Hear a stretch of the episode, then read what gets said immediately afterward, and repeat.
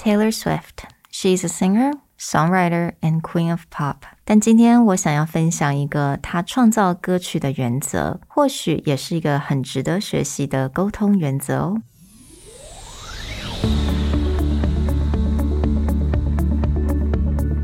Hello，欢迎来到 Executive Plus 主管与沟通力的 Podcast。I'm Sherry, an educator, certified coach, and style enthusiast. 我相信专业有效的沟通是语言跟逻辑的完美结合。And I'm Nick, a startup consultant, corporate trainer, and late night gaming junkie. I believe great communication requires the right mindset and solid frameworks. 我们希望带给大家职场英语的技能、跨文化沟通技巧与其他能帮助您成为出色领导者的工具。Join us each week as we share our experience, research, and methodologies to take your communication and language skills from good to great.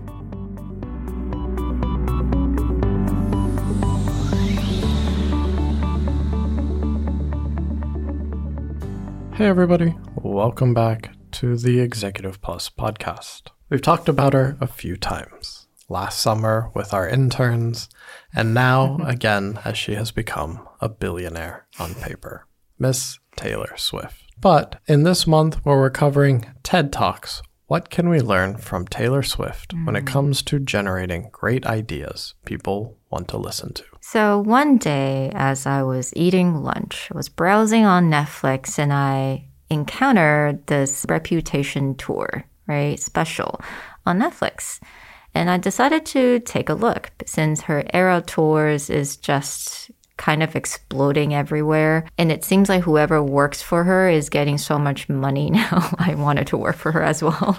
so I'm watching this the special and I found that she again like she is really good at setting up each song and talking about some story and also like the idea behind it. So now in one of her speeches, she mentioned that the her idea of music really strips back down to three components only, which is lyrics, feelings, and melody. And this also allows her not to be labeled and pigeonholed into any specific category because you know she started off as a country song singer, but she refused to be labeled just as a country song singer. She writes songs with these three components, and now she's basically a queen of everything. What we wanted to explore is this idea and what it has to do with presentation or giving a speech.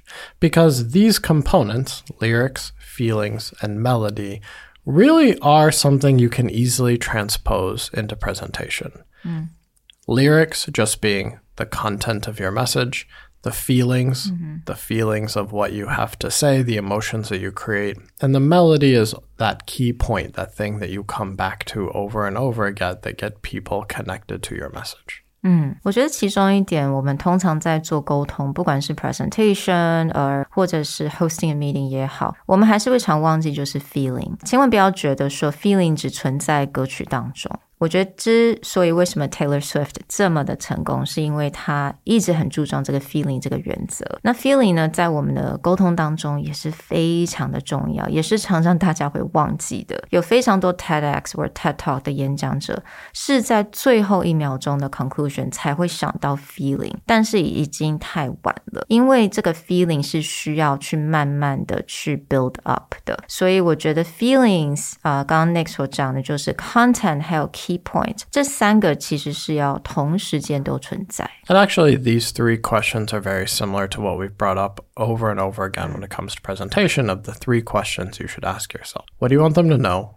What do you want them to feel? And what do you want them to remember? These three things are tied back to that. What do you want them to know? That's your content, that's your lyrics. Mm-hmm. People remember Taylor Swift songs not because they're overly fancy or overly complicated, but because the storytelling element, the way that she sets up the premise of her song, is something that people can remember and sing along to and connect with. What they what she wants them to feel has a lot to do with what's the purpose of the song. Is it a love song? Is it a song about mm-hmm. heartbreak? Is it a song about confusion for her? Her own career. All of these times she creates a feeling, but she doesn't just talk about herself. She always ties it back to something that everyone could relate to so that they can have a similar feeling. And definitely that melody. What do you want people to remember? I'm sure there are songs that all of us, mm-hmm. not just Taylor Swift, but throughout our lifetime, that if you mm-hmm. play us a song from our childhood, just like a few bars, most of us can remember the melody almost immediately if it mm-hmm. had a deep impression on us. Yeah, so most of us, you know, we hear the melody and that immediate nostalgia feeling just, you know, occurred. And I feel like these three questions and three components is so important. I mean, look at the most watched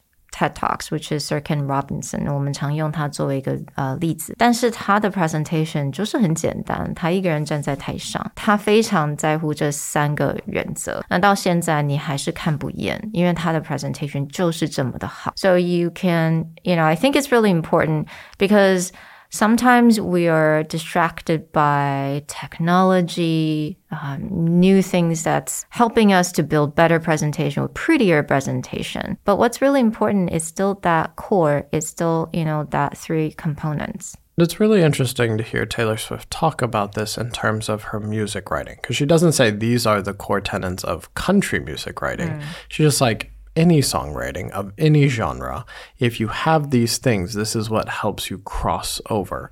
And there's a lot of interesting examples of not just her, but other artists who have successfully crossed over. And it's because they understood these guidelines mm-hmm. as opposed to just using the same formula over and over again. Another really interesting example of this is the singer and producer Timbaland most famous for doing the background of a lot of Missy Elliott tracks, Justin Timberlake tracks. He's had a lot of hit songs just himself, but he has crossed so many genres. And there's a really interesting interview of him where he talks about when he first started getting requests from just random artists. He was like, "What? This is like I'm a hip hop, I'm a you know rap, R and B. This is what I do." But then he's getting requests from like Elton John, mm. And then he did something really interesting. He was like, all right, I'm going to work with Elton John, but I don't want to use Elton John's voice. I'm going to have Elton John play the piano and I'm going to use a gospel choir. And so it became this really interesting collaboration where, okay, it's out of his realm of comfort, but he knew that, okay, I have an amazing pianist and songwriter. I can take the beats that I'm very good at creating and I can take something that bridges our types of music, which is choral music. And then he creates this whole new thing that kind of marries it all, but it still came back to those pieces of what was his craft and how did he jump over to a completely different genre. Mm. So I actually thought about another artist as you're talking about Timbaland is the artist Pink.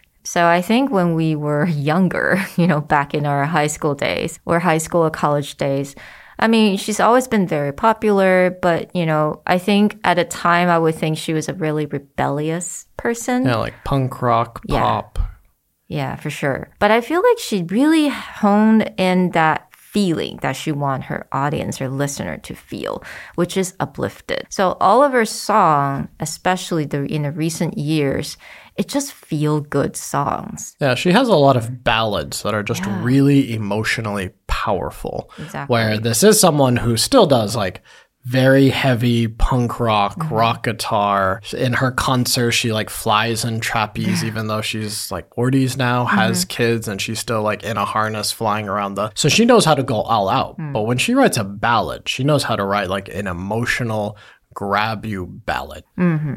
Yeah. So I think her audience has been with her for decades. You know, everyone went from teenagers, students, young working professionals, and into mothers. So, like my, myself as well. So I feel like she's also someone that had these three components down and she never neglected the, the feeling aspect of it.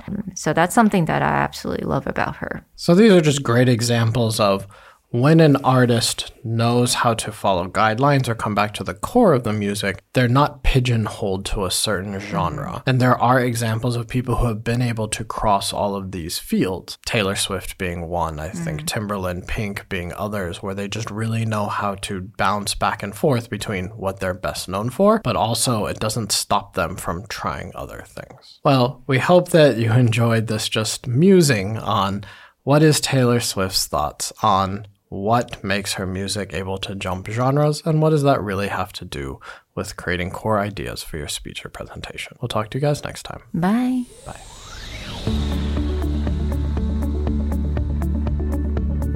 The Executive Plus podcast is a Presentality Group production, produced and hosted by Sherry Fang and Nick Howard.